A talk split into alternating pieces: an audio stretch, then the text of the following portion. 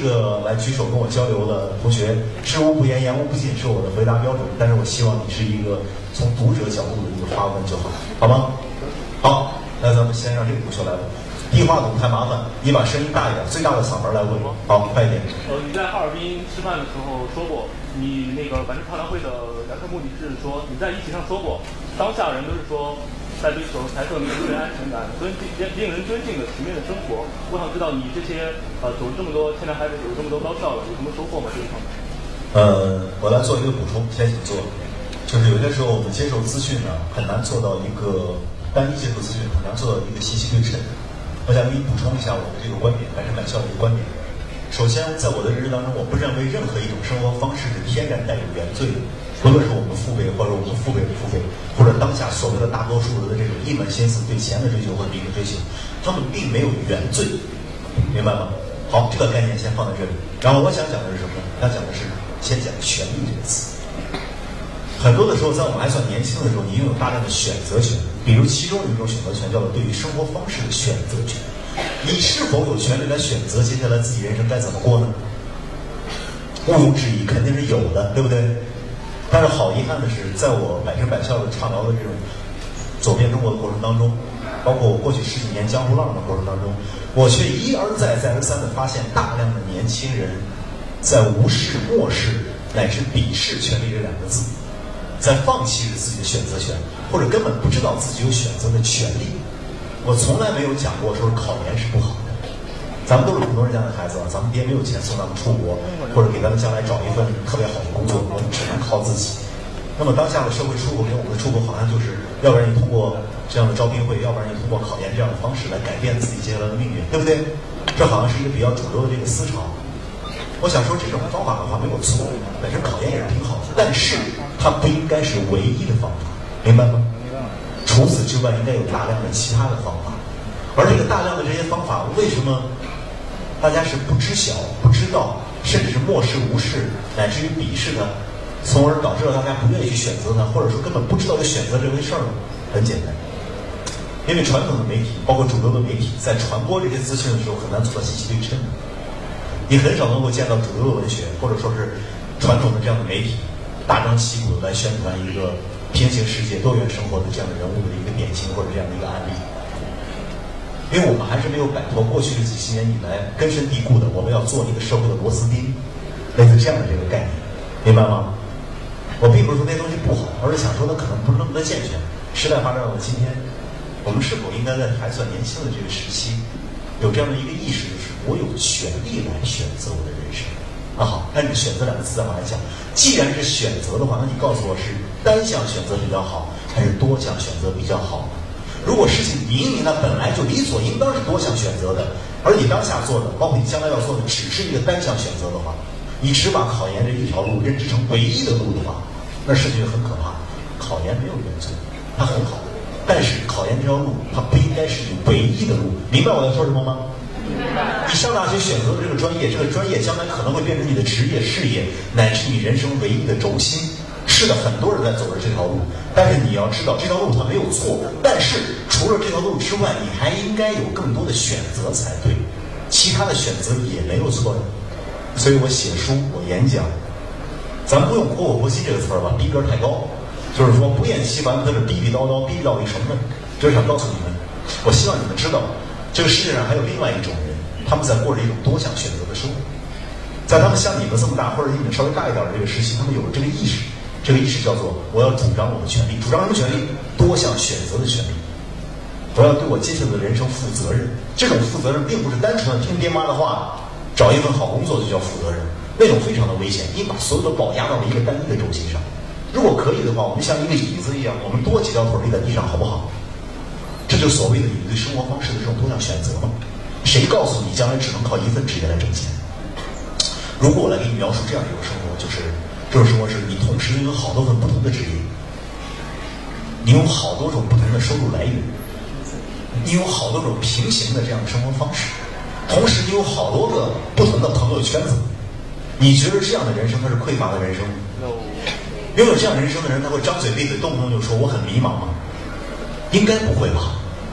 之所以迷茫，是因为什么呢？是因为你匮乏、资源匮乏，乃至于资源配置权的匮乏。那么既然你匮乏的话，就让自己丰富起来。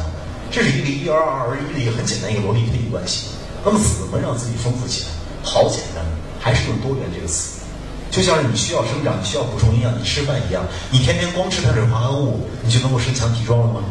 这个是我不相信的。荤素是要搭配的。那么面对生活选择的时候，也应该这样子。首先你要知道我有选择的权利，然后给自己来梳理、来整理哪些是我可以选择，你要去触碰的，不同的触角多元的来切入这个世界，切入到生活当中。经过你这触碰了之后，然后你会发现哦，我有很多的选项，这一点就已经比很多人要强很多了。然后在选项当中来挑选你力所能及的或者你最感兴趣的，然后你触碰，触碰完了之后，你把努力的平衡好。基本上这件几件事情把它给做完的那一天，也就是你人生该终结的那一天。这是我们中期医生应该努力的一个方向。这是我对这个问题的一个学理性方面的一个回答，好不好啊？能听得懂吗？可以的。能听明白吗？或者我再来总结一下，就是多项选择我们的生活方式是我们的权利，单项选择没有错，但是多项选择是我们的权利。你是否要主张你的这种多项选择的权利？而我做的事情是，我并不是一个意见领袖或者是一个青年领袖，我不是。你们见过哪个领袖长得这个样？我只是说，在我的成长过程当中，或者十几年的江湖浪荡的这种履历过程当中，我一度发现了大量的这样的案例。有很多人都在过着平衡的生活，不停在平衡自己多元的这种生活的这样的人，这帮人的幸福感指数非常高。然后你就要推销他们，一推销发现了之后，他们并不是在在特立独行，他们只是在对自己负责任而已。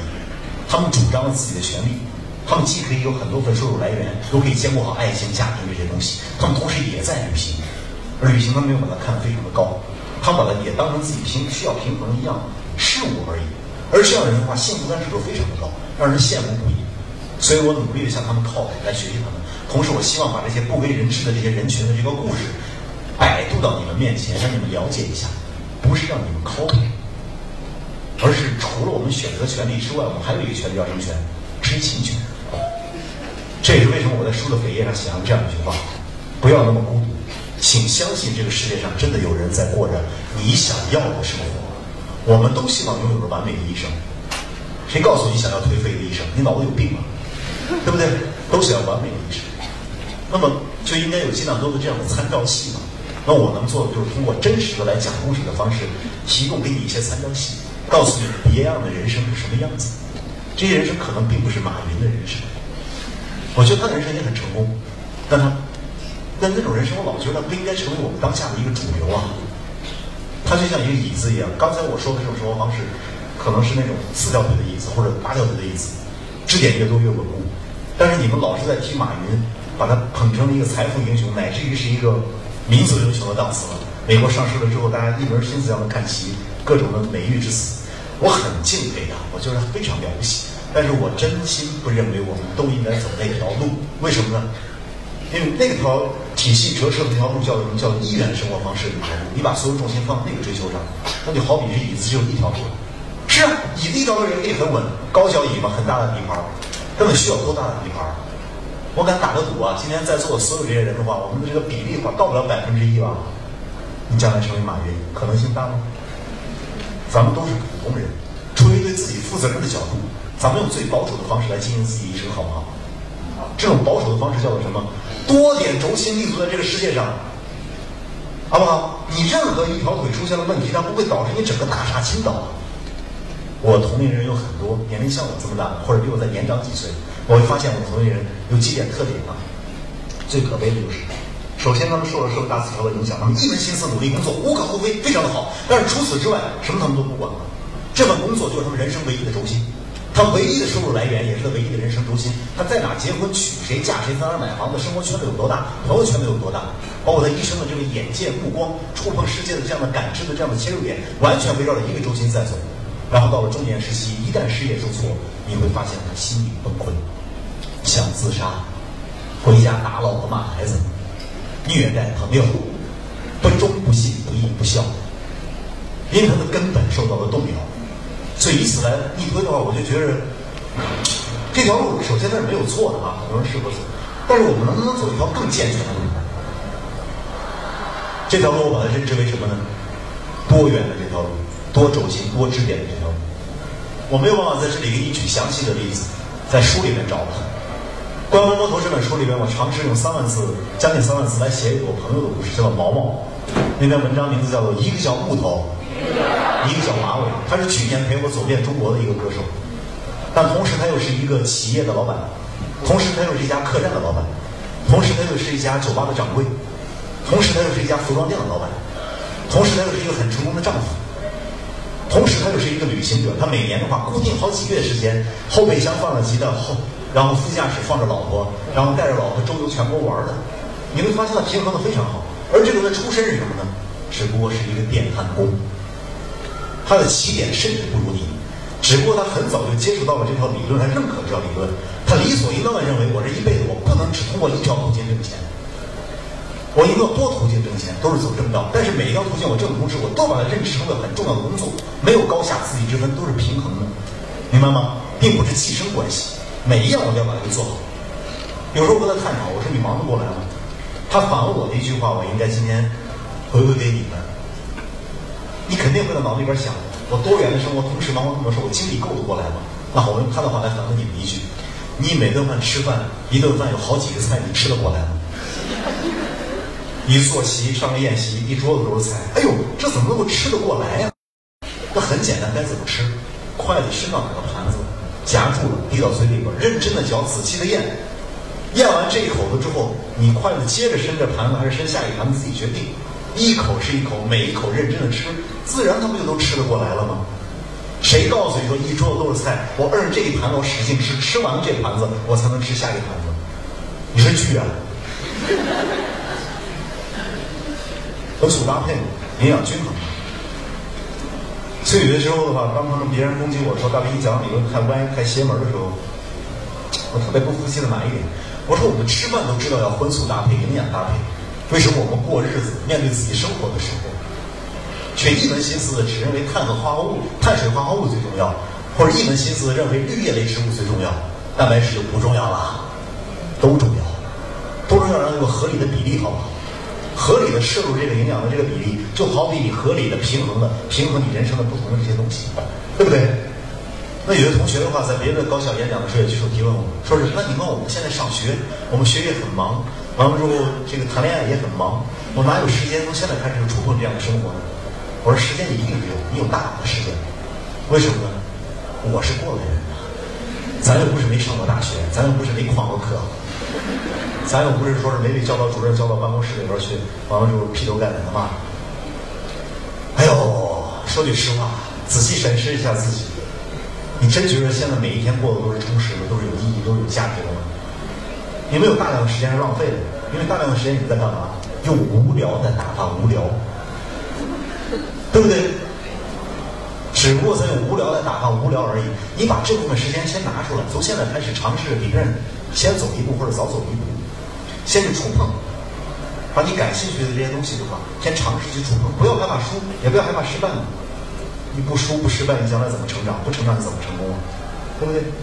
没有任何人有权利在这个年纪要求你们，包括你爹妈跟你自己都没有权利要求你们在当下这个年纪做任何事情做到一百分。有人有权利要求你吗？没有人权利要求你。而在这个年纪的话，你有一个天然的优势，叫做什么？犯错成本最低的一个年纪。请注意，犯错并不是指的犯罪啊。你应该去尝试。我给你举一个例子吧。当年有一个山东艺术学院的学美术的一个大学生，山东烟台人，普通话都不会说，张嘴就是能穿不穿春秋裤。那个时候就觉着，为什么我学了美术，我将来就只能当一个美术老师，或者是当一个画匠？我可不可以当一个主持人呢？但同学嘲笑他说：“你当主持人，你普通话都不会说，你那个舌头都捋不直。”然后那个年轻人跟他讲：“谁谁学我不能当举旗人？举旗人都是一生下来都会学普通话了吗？”然后安静。然后这个小孩他就跑到了山东有线电视台，拿着学生证说：“我是山东艺术学院的高材生，我想过来当举旗人。”然后人家说：“好，同学年轻有为啊！”然后他们就安排他当了美工师，然后后来安排他当剧务买盒饭，再后来的话发现年轻有为，安排他去当摄像师，再后来当。后期的剪片子的剪辑导演，再后来的话是当现场导演，再后来的话是当那个场内导演，后来外景主持主持人，后来是小孩子主持杨盆道。一直到他主持杨盆道的第一期节目，他甚至没有很溜的说普通话，一上来张嘴就是“亲爱的观众朋友们，您好”。事情有那么难吗？你们知道我说的是谁啊？这个不用多说啊。有些时候只是你敢不敢去做的问题，而且没有任何人要求你做到一百分呢。但是如果你一旦做到六十分的话，你已经非常的好了呀，对不对？世界上是有那么多的不可能吗？如果有这么多不可能的话，不会有扎克伯格，也不会有乔布斯的，明白吗？也不会有你身旁那些把日子过得很好的人，只是在这个年纪你敢不敢去触碰的问题而已。谁告诉你不可以现在又把你男女朋友伺候好，又把你学习伺候好，同时你有大量的社会实践，早一点来接触这个世界，而且多角度多元的触碰它，就抱着一个必输的心态去尝试就好了嘛。我当年真的不会说普通话，但是后来我成了一个手机主持人，我自己都很纳闷儿。我当年的话，我在十七岁之前，我对整个世界的认知就是山东省就是最大的那个时候我绝对我也没有想象到，我说我会在短短的几年之后，我把我的足迹可以绵延到青藏高原，我在上面有自己的酒吧，甚至有自己的家。我也没有想到将来有一天我走遍中国任何一个城市，都有朋友来管我的吃，管我的住。然后管我的喝，甚至主动给我介绍女朋友什么之类的。但这些不可能的话，可能都是始自于年轻的时候那种冒失。这种冒失，我们把它用“犯错”两个字来把它涵盖一下，好不好？很多的时候，成年人是在攻击我们，说：“哎呀，谨慎一点，老实一点儿，别做白日梦。”但是我想说的是，只要你不侵害他人的权益，只要你的中心思想是对自己负责任，你做梦的这个权利在这个年纪是应该主张的。你犯错的权利在这个年纪是是最应该去履行的，明白吗？你现在不犯错，什么时候犯？三十五六岁再犯？你家庭给你这样的条件吗？上天给你这样的机会吗？社会给你这样的空间吗？晚了，早就晚了，不用到三十，女孩子是二十六岁之后，男人是三十之后，写那么个现实。如果愿意的话，找个本子，找支笔，看完了我的书之后呢，看到那些不一样的人生了之后，尝试在本子上列举一些。你所认知的，你想去触碰的人生的模式，不害怕，大胆的写，不要害怕别人嘲笑你、攻击你，乃至谩骂你、侮辱你。就算他们现在把你当成一个傻逼在看待，只要你敢写了，而且敢去轻易的尝试去触碰它的话，终归有一天，上天会回报你。而且这种回报的话，是以 N 次方的方式来回报你，明白吗？退一万步来讲。你所这些稀奇古怪的想法，就算你实现不了，全部都输了，你又损失了什么呢？你又损失了什么？损失了淘宝的时间，损失了打 DOTA 的时间，或者是损失了少谈一次恋爱的时间，你还损失了什么？别的没有什么损失了。甚至我非常希望在这过程当中，你们要经历一次又一次的失败，因为这种失败非常的好。早一点尝试这种失败的话，假以时日，十几年、二十年之后。在面临其他的打击的时候，你会很坦然的面对。哎，这些算什么？在我十八岁的时候我就尝试过这种滋味了，也不怕。明白吗？这些年的话，在山东卫视，有时候偶尔的我也介入一点点小小的招聘工作，栏目招聘什么之类的。我发现，真正我们愿意招的孩子，从来都不是学科全优或者你是研究生毕业，这个都是到我们考虑之后的之后，我们愿意选哪种人群？第一，社会经验非常丰富的人群，明白吗？你们都是年轻人，但是如果谁成熟度比较高的话，他一定是比较沾光的。连一些基本的一些社会信息你都不掌握，你凭什么你来了之后要求我们一个组织或者一个企业拿出两年时间来培养你？真正踏入社会了之后，哪个企业有时间来培养你？都愿意用熟练工啊。那么怎么让自己快点的熟练起来、成熟起来？多触角，从现在开始触摸这个世界。你陷入的每一次失败，每一次尝试，它都是你很好的投资，而这种投资的话，将来的回报率是最大、最巨大的。所以你现在不做，更待何时呢？百分百效果出来走一圈，我以作者的身份来见读者，面对你们我说这种话。那么面对那些已经上了班的人时，我说什么样的话？我先骂。我说你们看，你们已经晚了一步了，就不要再晚第二步了，好不好？首先你要有清晰的职业规划，手头的工作一定要做好。但是一定要清楚，你希望做哪个位置，好不好？没有目标，你肯定是做不好。在这个同时，你一定要审问自己：我还具备哪方面的能力，让我来做其他的事情？你们都知道现在生活压力很大，这个不用多说吧，对不对？不用多说吧。等到你们毕业的时候，工作绝对比今年难找，这个知道吧？将来的话，并不是说有没有一份温饱体面的工作的问题，而是你是否有工作的问题，能否养活自己的问题。这个不用多说吧？明白我在说什么吧？那好，将来你们要面临血淋淋的生存的现状，那你希望自己怎样的生存？嗯？你一个学文科学理科的，将来靠出卖苦力去来生存吗？那可以是一种生存方式。如果你所有的职业技能，等到你踏上社会的那一天，你只有唯一一项职业技能的话，请你告诉我，你怎么能够非常的肯定，你这个职业技能会维系你一辈子都可以温饱无忧，乃至于你生活的幸福感指数非常的高？谁可以给我这样的保证？除非你学的是特别偏门的小语种，或者你学的是高精尖端，一毕业了直接送去造卫星去了。你们学的都是这样的专业吗？都学什么专业？哎，你们这个职业的这个不可替换性和它的稀缺性和它的核心竞争力非常的强吗？那能不能现在开始就给自己种这个种子的这个意识，就是我学了这个专业，将来我会干好这个工作，但是除此之外，我应该让自己有更多其他的收入来源，乃至于其他的什么，其他的工作，乃至于其他的生活方式，乃至于更多的朋友圈子什么之类的。好了，这个话已经车轱辘反复的说了好几遍了，咱们不多聊这话题了。该说的反正都已经说了，听不听得进去的话，仁者自知了，好吗？